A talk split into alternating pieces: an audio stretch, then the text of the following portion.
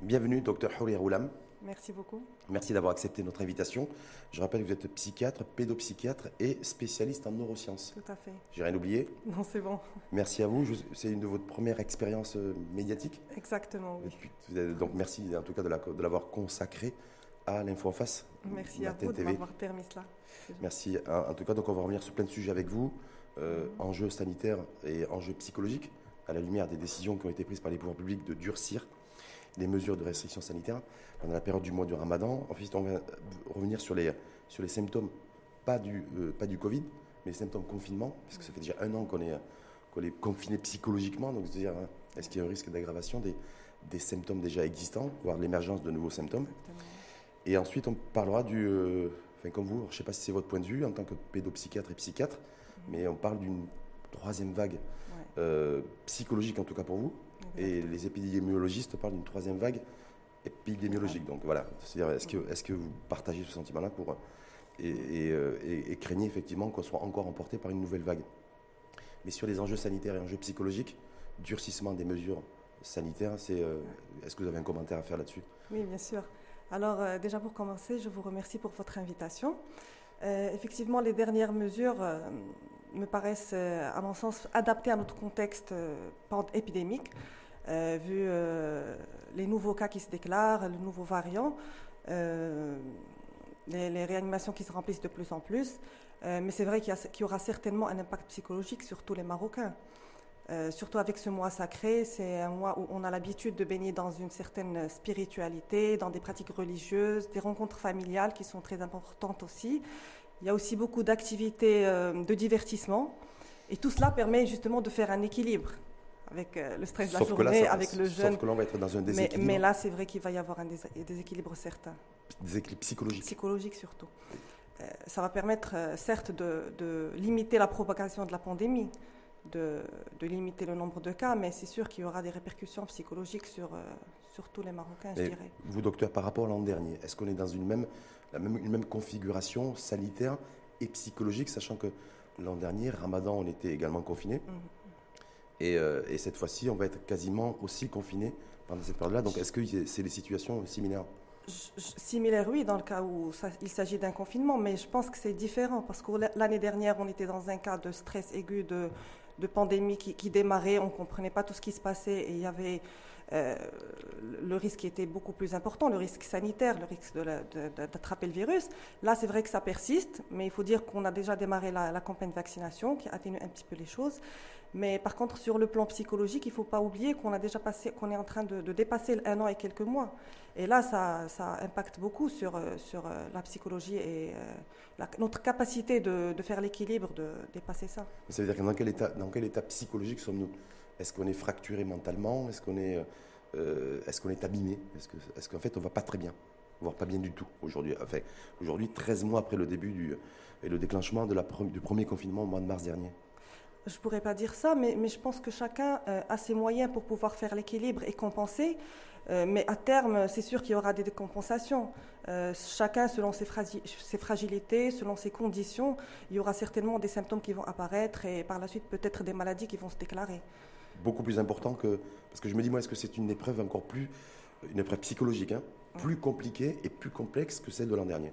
Que... Oui, alors effectivement, il y a, ce qu'on appelle les stresseurs. On peut avoir un stresseur aigu, qui est très grave, comme par exemple un décès, euh, une séparation, la, la pandémie de l'année dernière, ou des stresseurs chroniques. Et ces stresseurs chroniques, même s'ils sont légers, le fait qu'ils durent dans le temps, ils peuvent avoir parfois des impacts plus graves que le stresseur aigu. Donc ça veut dire qu'on donc ça va être une nouvelle épreuve, mais avec des, des impacts un peu différents un en termes de symptômes. Exactement. Et malheureusement, on peut prendre ça à la légère parce qu'on a l'impression que c'est que c'est juste euh, euh, des petites restrictions, des euh, limitations de liberté, mais à terme, ça, ça a son, son, impact aussi. Mais là, parce qu'il y en a beaucoup qui, dès qu'ils ont appris en fait les, le durcissement des mesures sanitaires, c'était limite un espèce de, de choc ou électrochoc psychologique. C'est sûr, c'est sûr. Euh, c'est vrai que durant la journée, on a toujours la, possibilité de, pratiquer des activités habituelles, travail, école, ainsi de suite. Mais être privé de, sa liberté à partir euh, de la soirée, à partir de la rupture du jeûne, surtout avec le mois, comme j'ai dit tout à l'heure, euh, c'est sûr que ça, va être un choc. Et les symptômes qui sont révélés déjà sur les 13 derniers mois, quels sont-ils, grosso modo Il y a, principalement de l'angoisse, de l'irritabilité, de l'insomnie aussi, les gens ont perdu le sommeil en gros, c'est ça. Après, c'est vrai qu'à terme, il y a des, pathologies qui se déclarent carrément. C'est des attaques de panique, des troubles de panique ou bien des dépressions. Euh, troubles de panique Troubles de panique. Dû à, à, la peur du virus Dû à la, peur du virus, oui. À l'angoisse extrême. Parfois, c'est indépendant de la peur du virus. Il y a, a d'autres facteurs.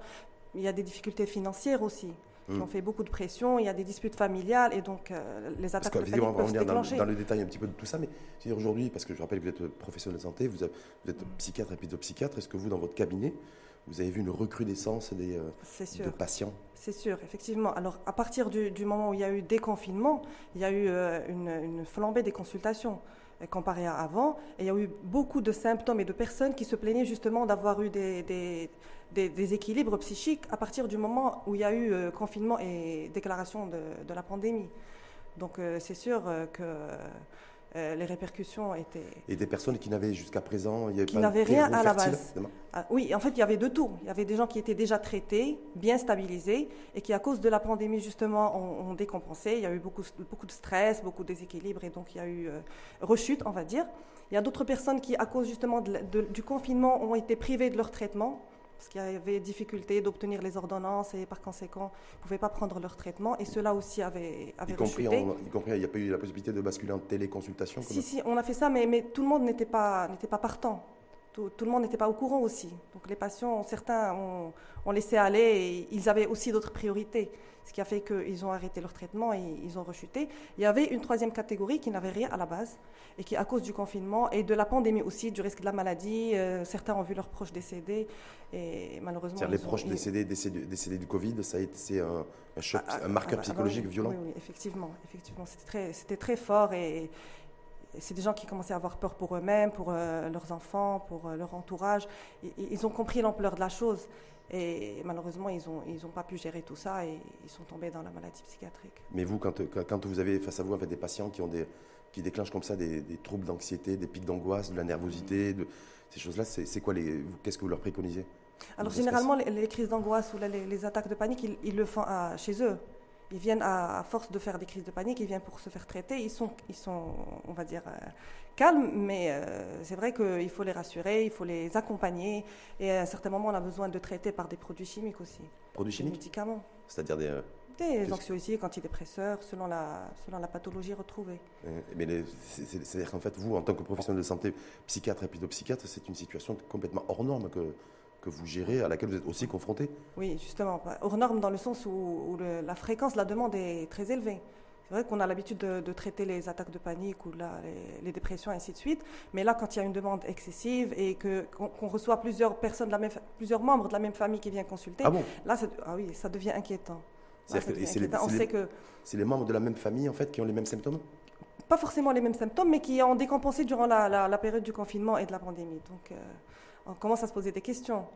Parce qu'on sait que c'est vrai qu'il y a toujours euh, une prédisposition génétique. C'est ce que j'allais vous dire. Il y a une prédisposition. Il y a une prédisposition génétique. Il y a aussi l'environnement où ils ont passé tout, ce confinement. Des fois, ils, sont toujours dans le même, ils sont tous dans le même, euh, même foyer. Et il y a aussi l'impact de tout ça.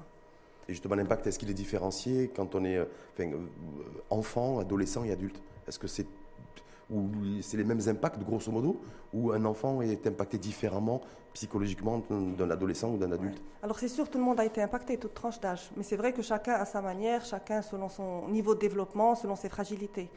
Euh, les enfants, ils étaient, euh, ils étaient limités, ils étaient bloqués, ils ne pouvaient pas s'épanouir, sortir, jouer, ils étaient éloignés de euh, leurs amis tout ça. Les adolescents aussi. Euh, les adultes avaient la pression, de, la pression financière, la pression du travail, euh, le fait d'être resté à la maison. Il y avait tout ça, c'est vrai. Mais la, catégorie la plus touchée, est-ce que c'est pas la catégorie intermédiaire, c'est-à-dire les adolescents Exactement. Donc, justement, à mon avis, je pense que, et selon ma, selon ma pratique au cabinet, je, je, vois que les adolescents étaient plus touchés par ce confinement. Euh, parce que déjà, c'est une période où on peut dire il y a une sorte de bouillonnement hormonale, il y a des milliers de connexions cérébrales qui se mettent en place. Euh, l'adolescent cherche généralement à s'affirmer, à se retrouver, à s'ouvrir au monde extérieur. Et du moment qu'il y a eu le confinement qui s'est ajouté à tout cela, euh, il faut dire qu'ils ont été bloqués dans leur élan de vie. Ils, voyaient aussi leurs parents qui étaient euh, stressés, ils avaient beaucoup de pression. Justement, comment ça se passe au niveau de la famille? Parce que est-ce que du coup les parents, d'ailleurs avec ces nouvelles restrictions sanitaires pendant cette période de Ramadan, est-ce qu'ils ont une double pression les parents? Parce qu'il faut arriver se dire ben, cette fois-ci, il va falloir peut-être que j'arrive à contenir aussi mon stress, mon angoisse pour pas que le transmettre à mes enfants parce qu'autrement ça doit. Donc du coup, c'est pour ça qu'après on, arrive en famille chez le docteur parce que voilà, c'est toute la famille qui est, qui est impactée. Mais c'est vrai que ça dépend de tout un chacun. Il y a des parents qui, qui arrivent à faire ça, qui arrivent à gérer leur, stress à part et s'occuper de leurs enfants, mais d'autres euh, ils sont ils sont dépassés par tout ça. Euh, surtout qu'il y avait les, deux parents qui, certains ont, dû quitter leur travail, il y avait beaucoup de pression financière, euh, le fait de rester à la maison, de ne pas, de ne pas, voir le bout du tunnel, comme, comme, on peut dire. Euh, donc ça dépend des, familles aussi. Il y a des enfants qui étaient par contre épanouis, qui avaient des espaces, de grands espaces, où ils avaient justement l'attention des, adultes. Et ceux-là, je pense qu'ils ont pu sortir indemnes de tout ça. C'est-à-dire qu'il y a eu, il y a eu, il y a des personnes qui gèrent bien le confinement y compris les adolescents, et qui ont des parce qu'ils ont différentes aussi. Des conditions matérielles. Il y a la promiscuité, voilà justement. Donc ça veut dire qu'il y a des profondes inégalités aussi sur l'impact du confinement. Exactement. D'un point de vue psychologique. C'est sûr. ça, on peut rien y faire face à ça ou c'est quoi? C'est comment quand on est euh, psychiatre, je sais pas, je me dis. Euh, à notre niveau, c'est vrai qu'on peut rien faire sur ça. tout ce qu'on peut faire, c'est justement quand on a la famille devant nous ou les parents, on essaie de les sensibiliser sur ça. On essaie de leur montrer la priorité et comme quoi il faut, il faut faire attention, il faut, il faut surtout être attentif aux changements chez les enfants. Parce qu'en général, c'est des êtres qui ne s'expriment pas forcément, qui, qui, ne vont pas rapporter leur mal-être interne. Euh, voilà, oralement, ils ne vont pas rapporter ce qui ne ce qui, ce qui va pas, ce qui les dérange.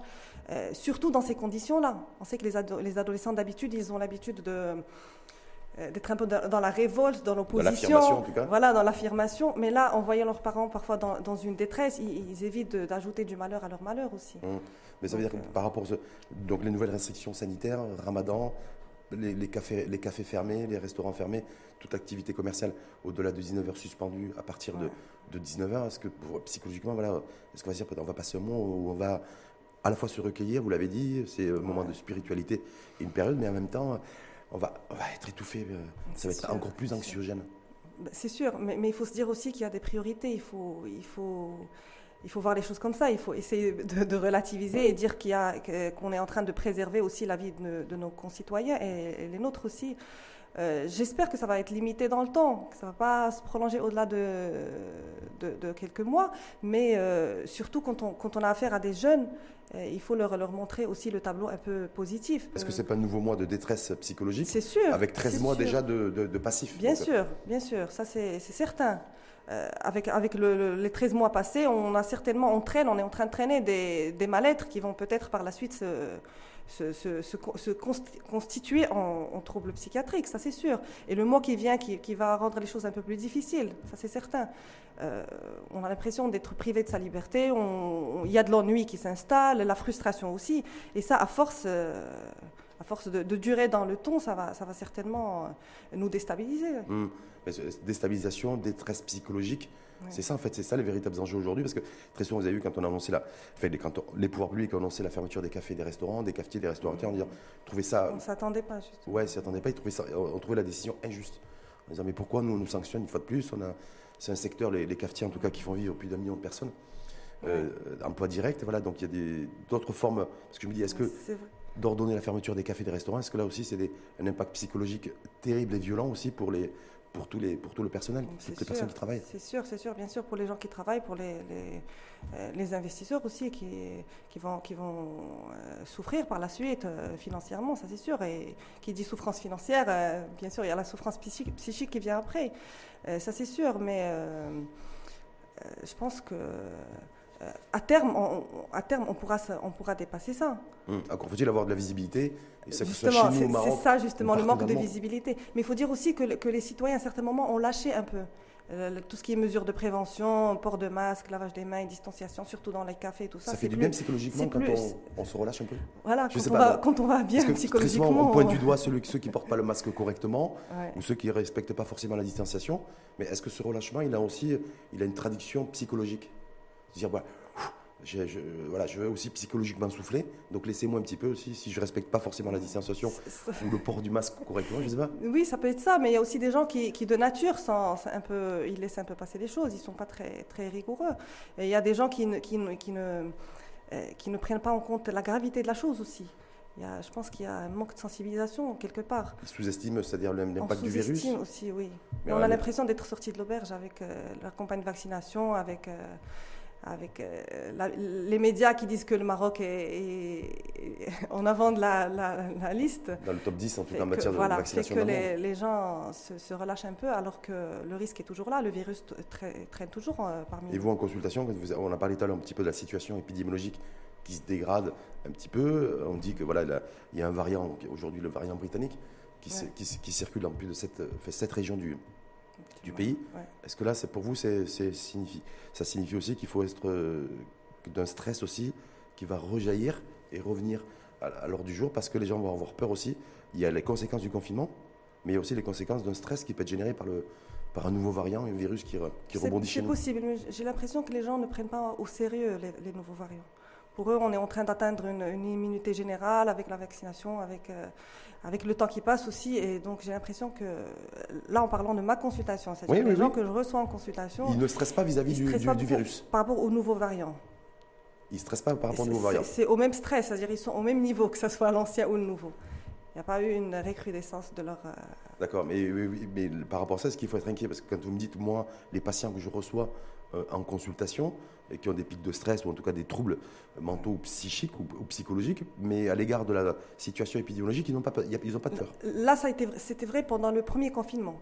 Ils ont traîné cette peur au début, mais, mais après, c'est surtout le, le, stress du confinement, de l'imitation de liberté, l'ennui, euh, les frustrations, c'est ça qui les gêne le, plus. Plus que le virus Plus que le virus. D'accord. Et vous, en tant que docteur Il y a certains, c'est vrai, qui sont très anxieux, ceux-là, ils, continuent. Mais, mais euh, si on voit en proportion, de consultants au niveau du cabinet, c'est plutôt euh, le confinement et les conséquences de la, pandémie. Et là, avec les décisions qui ont été prises, est-ce que vous attendez à ce qu'il y ait de plus en plus de gens qui, qui soient impactés psychologiquement C'est sûr, c'est sûr. Sachant qu'habituellement, pendant le mois de Ramadan, il y a une baisse de la consultation. Les gens, euh, généralement, ils sont occupés à faire autre chose, à, justement à rendre visite à la famille. Euh, il y a, beaucoup d'autres occupations, mais là, on, s'attend justement à avoir euh, une, augmentation des, demandes. Et comment vous allez, vous allez gérer? Parce que est-ce qu'il est y a des patients en fait, que vous suivez depuis un certain temps qui ont déjà les symptômes identifiés, avec le risque que ces symptômes-là s'aggravent?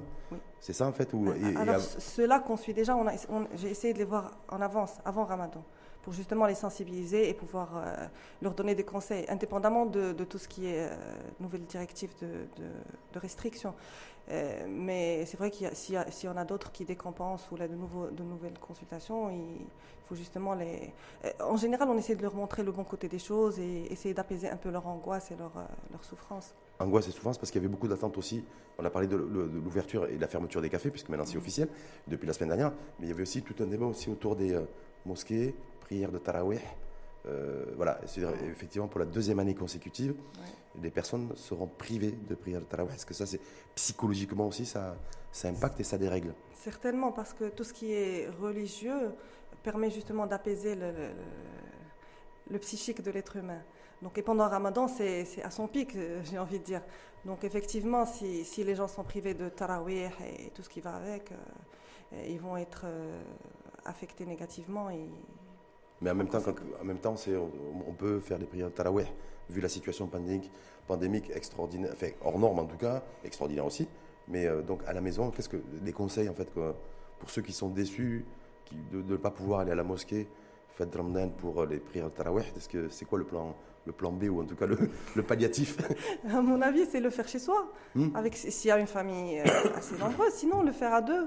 Mm. On a toujours le même euh, Non, parce que voilà, vous dites en fait, c'est un mois sacré, c'est c'est le, le mois du recueillement, de la paix avec soi-même aussi, hein, et de beaucoup de spiritualité. Est-ce que du coup, c'est un frein aussi, un espèce de rempart à, euh, à une psychologie, ou, en tout cas un déséquilibre psychologique dû au confinement?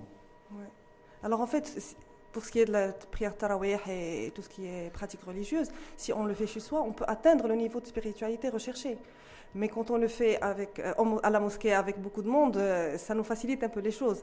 Mais pour les gens qui y tiennent vraiment, ils peuvent le faire chez, eux, avec leurs enfants, essayer de créer l'ambiance. Et je pense que, ça va aller pour le plan, sur le plan spirituel. Mais après, euh, certainement qu'il y aura des, répercussions psychologiques. on ne va, pas, assouvir notre soif par rapport à tout cela. L'équilibre par rapport à, Ramadan, au jeûne de la journée et tout ça ne va pas être atteint à 100%. Mais je pense que. parce qu'il y, en a beaucoup qui ont été. il y a une catégorie de la population qui était à la fois déçue par la fermeture des cafés, des restaurants, et aussi déçue par une, en tout cas, ou une autre catégorie, par, par le, fait qu'il n'y ait pas de prière de Tarawih pendant tout le ouais. Donc je me dis, est-ce que dans ces deux aspects et deux dimensions, est-ce que oui de l'enjeu et de l'impact psychologique en fait? Si on ne peut pas se recueillir à la mosquée, est-ce que psychologiquement. On peut pas se divertir, c'est sûr. Psychologiquement, les gens ils vont, ils vont se sentir mal forcément. Euh, à terme, au bout de deux, trois semaines, euh, ils vont commencer à, s'irriter, à être euh, nerveux, nerveux à, développer peut-être des petites déprimes. Tout est possible. C'est possible de développer une déprime et de rentrer dans une dépression, docteur, lorsque dans cette période-là. Hein, est-ce qu'il y a un risque pour ceux qui n'ont jamais été déprimés et qui n'ont jamais fait de dépression? Alors si on prend uniquement cette période-là, je, dirais euh, c'est peu probable, mais si on prend euh, tout le recul avec les 13 mois de, confinement, avec la pandémie, avec tout le stress avec, c'est possible aussi. C'est possible, aujourd'hui qu'une personne qui n'a jamais été... Qui n'avait rien, et qui, comme j'ai dit tout à l'heure, une personne qui, arrive jusqu'à présent à tenir l'équilibre, euh, c'est possible que durant ce mois-là, où tout le monde s'attendait à pouvoir justement faire faire le vide et profiter de, de la spiritualité et du reste, c'est possible. Et ça, ça prévient pas Donc, ça peut, ça, c'est quoi Ça peut se déclencher du jour au lendemain euh, Ou c'est déjà Il y a forcément des signes qui, qui prodromiques qui, qui, apparaissent au début. Euh, mais justement, on n'a pas le réflexe de faire attention à cela. Et les gens, en général, soit qu'il y a stigmatisation, ils refusent de, de reconnaître les choses et d'aller demander de l'aide, soit que pour eux, c'est c'est juste, euh, ils ont juste besoin de faire un effort euh, personnel pour pouvoir dépasser cela. Et c'est ça qui fait que, euh, à terme, il y a le. Mais c'est quoi, les, quoi les indicateurs, docteur Est-ce que je, dors mal deux nuits d'affilée je, voilà. Est-ce que là, déjà, ça veut dire qu'il y a quelque chose, un élément, un indicateur? Oui, effectivement, il y a des signes qui apparaissent, je dirais pas deux nuits d'affilée, mais peut-être une insomnie qui persiste euh, euh, jusqu'à, qui, va jusqu'à deux semaines, devrait alerter les gens. Une irritabilité aussi persistante qui, qui est secondaire, on va dire un événement, mais qui persiste après. Euh, devrait aussi être alarmante. un mal-être persistant qui dure longtemps, c'est-à-dire que je me sens mal, même s'il n'y a rien qui le justifie, ça aussi devrait, devrait et quand, je me, et quand je me sens mal et qu'il y a quelque chose qui le justifie, c'est-à-dire, j'ai perdu mon emploi ou, ou dans mon couple, dans mon ménage, ça va plus, donc du coup, je... Alors là, effectivement, c'est, on dit que c'est un problème d'adaptation, il faut essayer de s'adapter, mais quand ça dure longtemps, que ça dépasse les 3-4 mois, ce moment-là, il faut, il, faut, il faut aller consulter. Moi, je préfère qu'il y ait euh, une consultation euh, en excès plutôt que de laisser un symptôme se développer et aller vers une pathologie psychiatrique plus complexe. Hum, parce que de la, de la psychologie au psychique à la psychiatrie, il y a quoi C'est tout un écosystème en fait, euh, et ça peut aller très vite Exactement, oui, oui. Il faut, il faut être attentif aux, moindres détails, comme j'ai dit, sur le, le, bien-être psychique, parce que sinon, ça, ça, ça euh, ça évolue et il y a d'autres signes qui s'y ajoutent et justement on peut évoluer vers des troubles psychiatriques. Hum. Et là c'est beaucoup plus lourd en termes, de, en termes de gestion.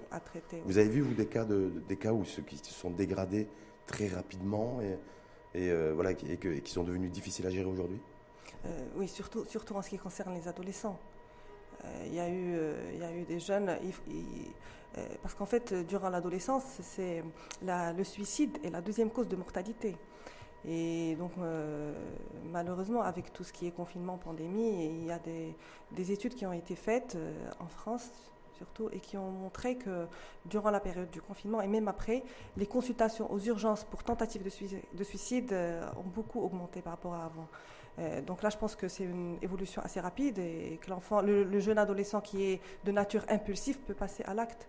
Et là, le pronostic et chez nous, on a, des, on a des études, on a du recul un peu Malheureusement, pas encore d'études. Pourquoi? Parce que c'est un frein culturel, pourquoi parce qu'on a très peu d'études même sur l'impact sur psychologique. Je crois que le HCP, au commissariat au plan, avait fait une étude qui est sortie l'an dernier sur les, euh, le, par rapport à 2020, l'impact économique, euh, social et psychologique euh, du confinement. Je crois qu'un ménage sur deux a vu a dénoncé fait un pic d'anxiété et d'irritabilité au sein des ménages. Exactement. Alors le problème pour les études ici, c'est surtout la faisabilité. C'est assez compliqué. Quand on va aux urgences, on n'a pas toujours, euh, c'est pas encore informatisé, on peut pas avoir les données facilement, donc euh, ça prend forcément plus de temps. C'est vrai qu'il y aura des études par la suite, mais pas dans l'immédiat. Hum. Mais vous, au sein, au sein, de la profession des psychiatres et pédopsychiatres, est-ce que vous êtes un peu organisé pour partage de données, de data, de, pour dégager les tendances? Certainement, on, le fait durant les, rencontres euh, professionnelles. Euh, c'est sûr qu'il y, a une tendance à la hausse par rapport à tout ce qui est, principalement tout ce qui est euh, troubles anxieux et dépressifs. beaucoup plus important que les années précédentes. Les hospitalisations sont de plus en plus oui, parce que j'ai vu ça, en, clinique psychiatrique. Il y a de plus en plus d'hospitalisations en clinique psychiatrique. Exactement. Là, de, par rapport à avant par le rapport à avant le confinement. Avant le confinement. ça, c'est quoi? C'est est-ce que un prédisposition génétique, deux le fait que des catégories de nos concitoyens n'arrivent pas à gérer, ne sont pas arrivés à gérer, donc ils se soient effondrés. Mhm. que, voilà, Il y a aussi l'environnement qui entre en jeu les conditions financières, euh, sociales, ainsi de suite, et euh, la, personnalité de tout un chacun. Il y a certains qui arrivent à faire la part des choses, à mettre une balance, d'autres n'arrivent pas. Et malheureusement, cela bascule facilement vers, euh, vers le déséquilibre psychique et la maladie. Est-ce que ça, est que ça touche plus les classes populaires? Est-ce que ça touche plus les classes aisées? Il n'y a pas de, y a, pas de règle Il n'y a pas de a, pas. On peut avoir des jumeaux qui sont issus de la même famille, qui ont le même patrimoine génétique, et dans le même environnement, et un va, va décompenser, l'autre non. Donc il n'y a pas de règle. C'est en fait euh, euh, plusieurs facteurs qui entrent en jeu. C'est le biopsychosocial. Donc il y a la prédisposition le biopsychosocial. Psychosocial. Ça veut dire quoi, docteur? C'est la biologie. La biologie de l'individu. Prédisposition génétique, euh, tout ce qui est physiologique, on va dire. Mhm. psycho la psychologie. la psychologie de tout un chacun, c'est-à-dire qu'on peut être frère, jumeau et chacun a une personnalité différente, chacun peut être susceptible différemment, être sensible et voilà. Et il y a le social, c'est-à-dire l'environnement social, euh, le fait d'être euh, sociable justement, le fait d'être, euh, de vivre en famille, le niveau socio-économique aussi. Non, mais parce que c'est vrai qu'on aurait pu penser que, que la catégorie sociale, en fait, était, avait, avait un, était un, déterminant, en fait, non, Et vous dites que non. Pour ce qui est des adolescents, oui. On trouve que, comme j'ai dit tout à l'heure, les, jeunes qui ont des conditions favorables, qui ont des espaces où euh, bouger et où les parents sont plus sensibilisés et qui peuvent se gérer et faire attention, là c'est vrai qu'on peut avoir une différence sur la déclaration du trouble psychiatrique par la suite. Mais à part pour tout ce qui est maladie psychiatrique en général, euh, il n'y a pas de, différence entre les classes sociales. Hum. Mais est-ce qu'avec le, avec le Covid, le confinement, là tout ce qu'on vit là aujourd'hui, et depuis, on le disait tout à l'heure, vous le disiez, depuis 13 mois. Est-ce que ça va vous amener, vous, en tant que professionnel de santé, psychiatre et pédopsychiatre, à, aussi euh, à, revoir et à réfléchir, à, repenser en fait le, les, troubles, les, symptômes du, confinement, les troubles anxiogènes, les, anxiétés. Donc, est-ce que ça, c'est nouveau en fait pour vous?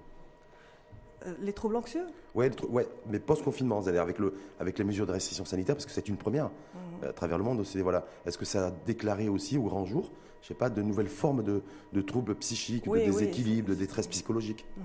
Oui, effectivement. Après, alors après le, confinement, c'est sûr qu'il y a eu des tableaux, on va dire, qui, qui, ne sont pas forcément identiques aux tableaux habituels qu'on avait l'habitude de rencontrer, euh, soit qui sont incomplets, soit qu'il y a une mixture entre plusieurs, euh, plusieurs euh, mais mais à, terme, à la longue, j'ai envie de dire, après plusieurs mois, peut-être qu'il y aura de, nouvelles euh, symptomatologies ou de nouveaux. C'est pour ça que je me demande, est-ce qu'il y a des choses, nouveaux, symptômes qui sont déclenchés en fait? Oui, mais, mais là, à, ce stade-là, je ne peux pas vous dire qu'il y, a, qu'il y a quoi que ce soit. Euh, on a toujours les troubles psychiatriques qu'on connaît déjà, des symptômes euh, qu'on a l'habitude de voir, mais après, peut-être. Ouais, ça, ça il faut faire des études par la suite. Un peu de, recul Il faut avoir du recul, voilà. Mais le, fait, avec, on l'a vu avec ces nouvelles mesures de restriction sanitaire pour le ramadan, ça durait, après, a priori, c'est prévu pour un mois. Mhm. Vous avez eu aussi suspension des, et, continuité des fermetures des frontières aussi aériennes. Donc, on va se retrouver, nous, le Maroc, complètement fermé pendant au moins un mois, jusqu'au 21 mai d'ailleurs, au niveau de l'aérien. Euh, est-ce que, est que tout ça, et le fait de ne pas avoir d'horizon, parce qu'on ne sait pas, en fait, fondamentalement, ce qu'il y aura après la fin du ramadan et dans les, jours qui vont suivre, est-ce que ça, tout ça aussi, ça peut être aussi, ça peut impacter psychologiquement, c'est-à-dire, ok, je suis prêt à, faire de nouveaux efforts pendant un mois, mais euh, il me faut de la perspective. Certainement. Alors quand on a une certaine intolérance à l'incertitude, et c'est un peu général, euh, qu'on n'arrive pas à voir le bout du tunnel, ce qui va se passer, avoir euh, une idée sur le, futur, ça peut être très stressant aussi. Et à terme, surtout quand, quand ça dure longtemps, les répercussions vont être de plus en plus profondes. L'humain, il a besoin de visibilité, et là, on n'en a pas. Exactement. Exactement. Le fait de, de, voir que, ou d'être informé que ça va durer euh, un une certaine période bien définie nous permet de tenir le coup. Après, quand on ne sait pas ça, ça, va durer combien, c'est sûr que.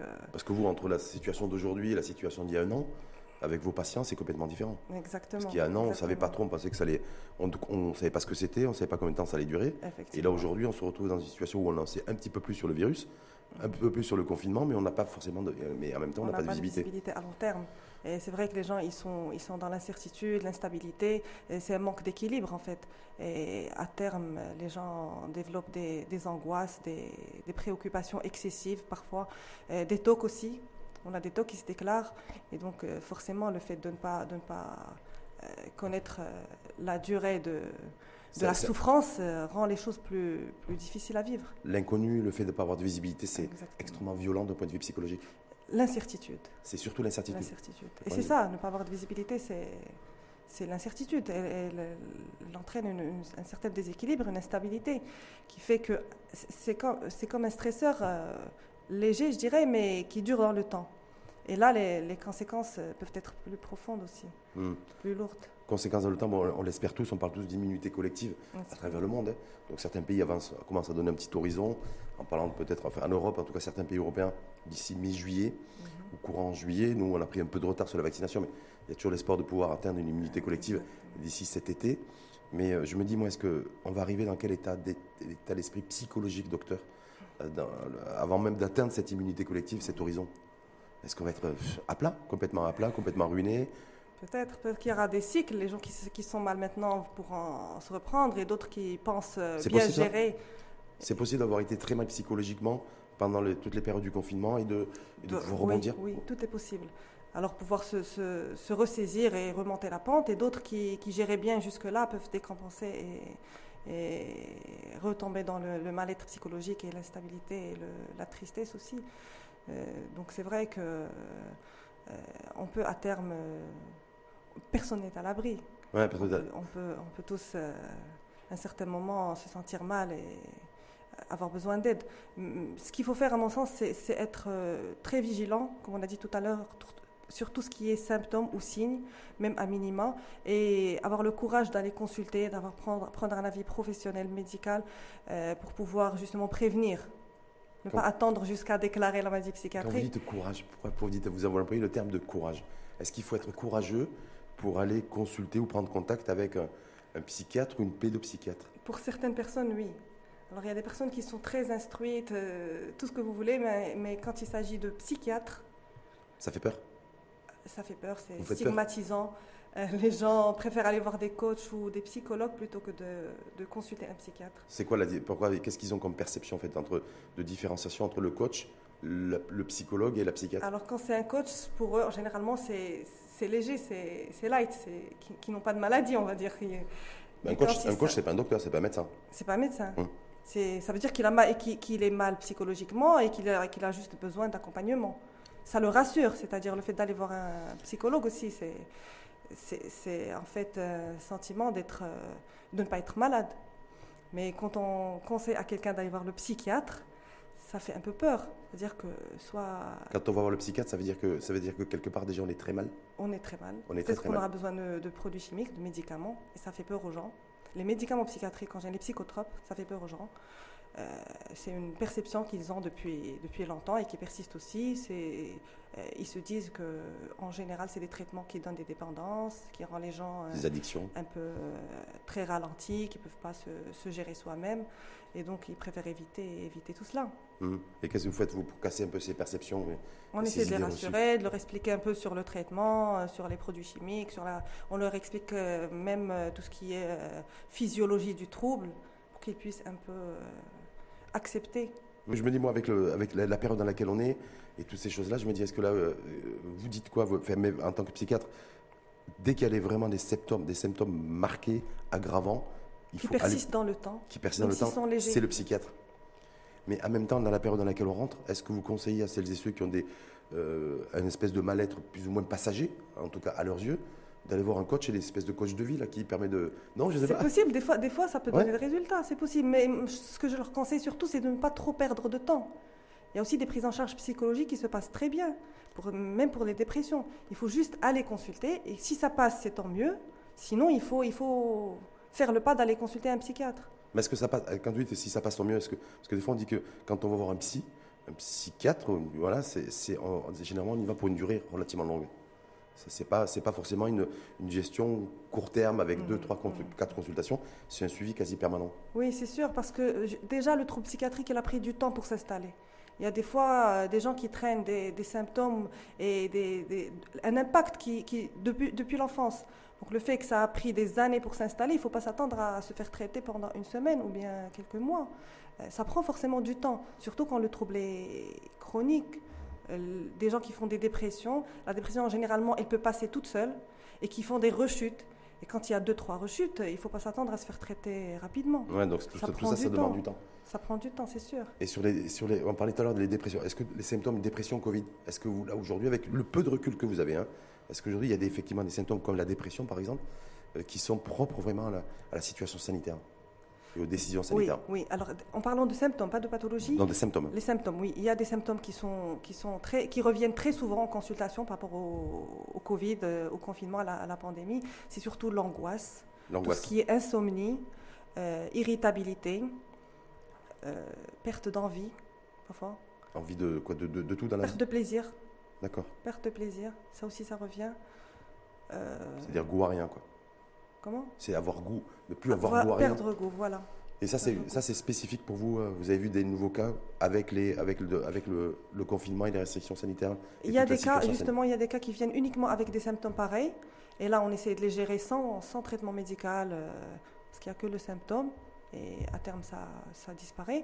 Mais quand il y a d'autres symptômes qui s'ajoutent et le tableau, qui se, tableau d'un trouble psychiatrique qui se, qui se constitue, à ce moment-là, il faut, ça prend plus de temps et et oui, il faut, il faut les accompagner plus longtemps. Et les déclenchements aussi, j'ai vu dans des, sur l'année sur écoulée, beaucoup, beaucoup plus de personnes aussi euh, en addiction, euh, que ce soit alcool ou drogue, toutes ces choses-là. Est-ce que là, voilà, c'est. Bon, moi, ça crée généralement, c'est moi de quiétude, de piété, donc ça devrait, je sais pas. Oui, mais justement, parce que quand les gens en vont mal, euh, qu'il y a beaucoup d'anxiété, beaucoup de mal-être, généralement, c'est les, les, drogues qui, qui, qui apaisent ça, qui leur permettent d'oublier, en quelque sorte, de s'apaiser. Et c'est vrai que le nombre de personnes qui, qui, ont, qui, ont, qui sont devenues addictes ou ceux qui ont, qui ont augmenté leur dose de On parle consommation. de surconsommation d'ailleurs. Surconsommation, voilà, ça, ça a flambé dernièrement. Et il y a aussi, le, par rapport aux jeunes, euh, tout ce qui est addiction aux écrans, avec l'enseignement à distance et, la longue durée de, de, confinement et tout ça, les enfants ont développé beaucoup d'addictions aux écrans, addiction aux jeux. Et là, mais qu'est-ce qu'on peut faire? Parce que si on peut plus, on peut plus aller à l'école, j'ai vu qu'il y avait encore une école qui, l'école Massignon encore qui avait fermé pour une semaine, parce qu'il y a eu cas des, cas Covid qui se sont déclenchés. Donc c'est-à-dire, voilà, aujourd'hui, on est en semi-présentiel, semi-distanciel à l'école depuis plusieurs mois. Mmh. Voilà, c'est-à-dire, donc vous dites, en même, temps, euh, en même temps, il faut faire attention parce que les, les enfants sont devenus extrêmement addicts à l'écran, ils sont devenus plus tactiles. Exactement. Euh, il y, a, y, a le fait de l'addiction, il y a aussi, le, à force d'être devant des écrans, la capacité attentionnelle baisse. Et par conséquent, l'enfant, il n'est plus le productif comme avant. C'est-à-dire, plus on est devant un écran, on apprend ses cours de, sur, sur un écran, on, est moins, moins concentré? À terme. À terme. À terme. On a des, des, conséquences sur le cerveau qui font que l'enfant a du mal à se concentrer par la suite. Même après, après avoir dépassé cette période et quand ils vont à l'école, ils ont du mal à se concentrer. Et donc, euh, il y en a certains justement qui ont, qui ont perdu confiance en eux à cause de ça et quelques-uns ont, décroché. Malheureusement. décrochage au niveau de l'école De l'école, oui. En se disant, c'est plus, plus, intéressant pour moi, je, ça les cours ne m'intéressent plus. J'y arrive plus, j'y arrive plus, j'arrive pas à me concentrer, j'ai de mauvaises notes. Euh. Il vous est arrivé, vous, d'avoir des mamans ou des papas qui viennent avec les enfants qui ont de. Oui, quelques-uns, quelques-uns. Et, comment vous, et comment vous gérez? Eh ben, on essaie de, déjà de commencer par sensibiliser les parents par rapport aux écrans, parce que c'est vrai que l'enfant doit, doit travailler en, à distance, mais il faut aussi limiter le temps, c'est-à-dire euh, il a le temps de, de, suivre ses cours, mais après on essaie de faire des copies pour les exercices et ainsi de suite, et qu'il n'ait pas le, le, téléphone ou bien le, le, PC à longueur de journée. C'est-à-dire pour vous, docteur, les enfants qui sont en distanciel ou en semi-distanciel et, présentiel pour les cours, depuis plusieurs semaines, c'est le cas d'ailleurs de, beaucoup mm. d'enfants, dans beaucoup d'établissements, vous dites aux parents, euh, ok, le temps imparti pour le, devant l'écran pour les cours, c'est une chose, mais ensuite, à la fin, dès qu'il a fini ses cours, il ne faut pas qu'il prenne son téléphone et qu'il passe tout son temps devant, le, devant un écran. Exactement, et ne pas avoir libre accès au, et comment les parents, ils font comment pour gérer ça ils, définissent des créneaux horaires, c'est une heure par jour C'est difficile à gérer. C'est difficile à gérer. Parce que les parents, généralement, ils travaillent, ils ne sont pas là. Alors l'enfant, il fait, il, fait, il fait comme bon lui semble. Une fois les parents là, alors euh, ils ont d'autres choses à gérer. Et quand c'est l'enfant leur priorité, euh, il faut instaurer des, des, des mesures, il faut, selon l'enfant justement, des fois, on peut faire des créneaux, on peut se mettre d'accord avec l'enfant, lui expliquer et, gérer ça de cette manière. D'autres fois, certains, certains enfants, on a plus besoin de, les priver et de, gérer ça soi-même. C'est-à-dire tenir tête à ses enfants aussi avec, euh, avec autorité et sévérité s'il faut? Ben oui, il faut, il faut être ferme. Je dirais pas sévère, mais plutôt ferme avec les enfants. Et c'est vrai qu'il faut en, contrepartie leur donner des, moyens de divertissement aussi, mm. autres que les écrans. C'est quoi, un, bouquin, une, bande dessinée? Parce que Peut-être, peut-être des, jeux, des jeux de société aussi. On, a l'air d'oublier tous ces jeux-là. Mais, mais oui, on voilà, on n'est plus dans cette ère-là. Donc du coup, je me dis, est-ce que... Des jeux de société, des jeux en famille aussi, on peut, on peut, on peut créer des ambiances. Euh, oui, mais surtout, le, ramadan pourrait être le, moment idéal pour ça. Après, après, après le temps. docteur, juste une petite question. Sur, on l'a vu à travers. Le, bon, ça, c'est mondial, et puis même chez nous, il y a des professionnels de santé, des infectiologues, des épidémiologistes qui craignent aujourd'hui une troisième vague épidémiologique, c'est-à-dire avec un rebond du virus et, le variant, on en parlait précédemment. Et, il y a des psychiatres et des pédopsychiatres aussi à travers le monde qui parlent, eux, qui craignent pas une troisième vague épidémiologique, mais une troisième vague psychologique.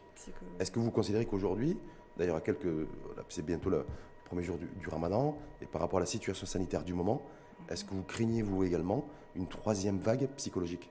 Psychologique, oui. Alors la, deuxième vague psychologique, la troisième, pardon, je dirais qu'elle a déjà commencé avec justement le grand flux de consultations, avec les grands déséquilibres qui apparaissent. Et j'ai l'impression qu'elle va durer assez longtemps, parce que les, troubles psychiatriques, euh, généralement, ça prend du temps pour s'installer. Et donc, euh, c'est sûr que dans, plusieurs mois, on aura encore des, répercussions de la pandémie, même je dirais dans plusieurs années aussi. Euh, le fait d'avoir vécu un stress pareil à un âge jeune, en parlant des enfants ou adolescents, c'est sûr qu'à l'âge adulte, il y aura des répercussions. C'est-à-dire il y aura des, il y aura des séquelles profondes? Certainement, mais, mais, pas, mais pas général pour tout le monde. Ça, il y en a qui s'en sortiront bien, il y en a qui s'en sortiront moins bien. Il y en a qui auront la chance d'être euh, plus résistants que d'autres. Mais ça veut dire quoi? Ça veut dire que dans les prochaines années, prochainement les prochaines années, docteur, même si je sais que là aussi c'est la grande économie. parler de, du Covid. Oui, mais est-ce qu'il y aura l'émergence d'une nouvelle génération de, de, de, Covid, en fait de personnes qui, euh, qui, avaient, qui ont 12, 13, 14 ans, par exemple aujourd'hui, parce qu'on parlait des, des, adolescents qui dans 3, 4 ans seront majeurs, et que du coup, ce qu'ils auront vécu là, aujourd'hui, va les impacter peut-être à vie? C'est possible. Psychologiquement, C'est possible, c'est possible. Euh, peut-être qu'on parlera dans le futur d'une génération Covid, comme vous avez dit, mais, euh, mais je pense qu'on devra faire notre maximum pour être dans la prévention. Éviter à, ces jeunes-là de traîner avec eux tout ce qui est euh, répercussion du Covid, du, confinement. Donc c'est à nous de faire ce qu'il faut pour, pour pouvoir, pour leur permettre justement de dépasser ça. Vous avez souvent parlé des adolescents pendant tout le débat. Parce que pour vous, en fait, cette, période de, restrictions sanitaires, elle, impacte surtout et essentiellement les adolescents beaucoup plus que les adultes et les, enfants. Oui, et j'ai l'impression que c'est une catégorie qui est aussi oubliée hum par les parents, par les, les, éducateurs, euh, par les euh, professionnels de santé parfois. Et donc j'estime que c'est une, c'est, une catégorie qui est assez fragile, qui est la plus impactée selon mes mon expérience euh, par le confinement et par la, pandémie. Euh, donc j'estime que oui, c'est une, catégorie qui doit être euh, plus privilégiée dans la prise en charge et dans la surveillance. Et une surveillance qui, donc, vous avez beaucoup insisté aussi sur un autre point, c'est un appel lancé aux parents en fait pour dire que durant cette période-là aussi, chaque fois il y a des restrictions, des nouvelles restrictions sanitaires ou un durcissement, d'être bienveillant auprès de ses enfants et de parler au maximum et d'être le, le plus présent possible. Exactement. Parce que c'est pas forcément, même si la situation, même si tous les parents malheureusement. Et généralement, c'est une catégorie d'enfants qui, qui s'isolent, qui évitent le contact et qui évitent euh, la, confrontation avec les parents. Là, il faut, il faut essayer d'aller vers eux et de pouvoir euh, un peu les aborder pour euh, justement pouvoir les aider. Hmm. la, première, c'est déjà le, fait de créer les conditions pour qu'ils puissent s'exprimer. Oui. Parce que déjà, si on est confiné, isolé, si en plus on ne on prend pas la parole et on se tait, c'est encore plus compliqué. Exactement. Vous, simplement, je vous demanderai peut-être des conseils à ceux, ceux qui, vous, qui vous écoutent. C'est euh, le ramadan va démarrer avec la mise en place des nouvelles restrictions sanitaires. Euh, c'est-à-dire voilà, pendant tout ce mois sacré, spiritualité, quiétude, recueillement, mais en même temps pas de café, pas de restaurant, pas de prière tarawih. Donc une nouvelle donne en fait avec un confinement qui, qui, traîne à longueur. Donc qu'est-ce que vous préconisez Qu'est-ce que vous leur diriez caméra est là. Parce que, ben oui, parce qu'on est tous un peu dans l'inconnu à tous les niveaux, avec beaucoup d'interrogations en, suspens et beaucoup d'inquiétudes. Effectivement, donc je leur dirais que c'est vrai que prolonger les restrictions durant un mois qui est assez particulier, euh, c'est pas facile. Il y aura certainement des répercussions psychologiques euh, plus ou moins lourdes, lourdes, selon les personnes, mais il, il faut surtout pas oublier que l'impact de la pandémie peut être, euh, si on laisse le virus se propager, l'impact peut être beaucoup plus plus profond aussi. Donc euh, je dis plutôt qu'il faut voir le, on n'a pas le choix de toute façon.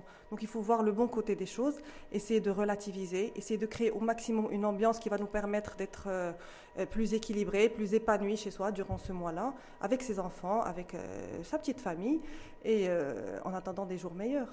Bien sûr, ne pas oublier de, de demander de l'aide une fois qu'on ressent un petit symptôme ou euh, euh, un mal-être qui dure dans le temps. Merci en tout cas à vous.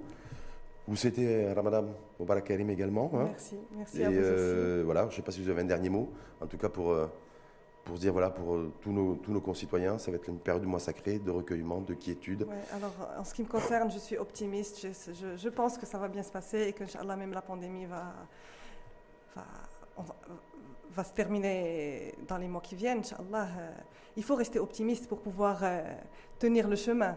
Donc, euh, en tout cas, il faudra, il faudra atteindre l'immunité collective psychologique. Psychologique. On parle pas d'immunité collective. Hein, mais voilà, là, l'immunité collective psychologique aussi. Il faut qu'elle soit atteinte aussi dans les, les prochaines semaines et prochains mois pour retrouver l'équilibre. Pour reprendre, Inch'Allah, printemps et été, ça va être. L'été, vous, êtes confiante pour l'été? Prête à, ouais, à passer de, Vous projetez déjà de passer des, bonnes, des vacances? Euh, Inch'Allah, oui, pourquoi pas. En tout cas, très optimiste.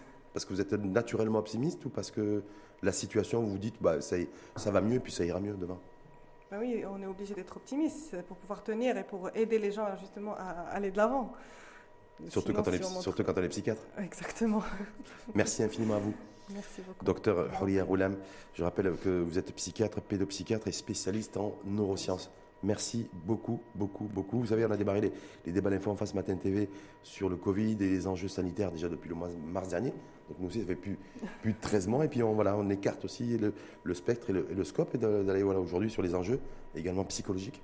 Parce qu'on parle souvent d'enjeux sanitaires, avec le Covid, la circulation du virus, d'enjeux économiques aussi, lorsqu'il y a eu arrêt de l'activité économique et puis reprise progressive, mais on, pas suffisamment de l'impact et des enjeux psychologiques. Et ça, on a pu le faire grâce à vous aujourd'hui. Merci beaucoup. Merci en, en, tout cas, une fois de plus à vous et à très bientôt. Inch'Allah.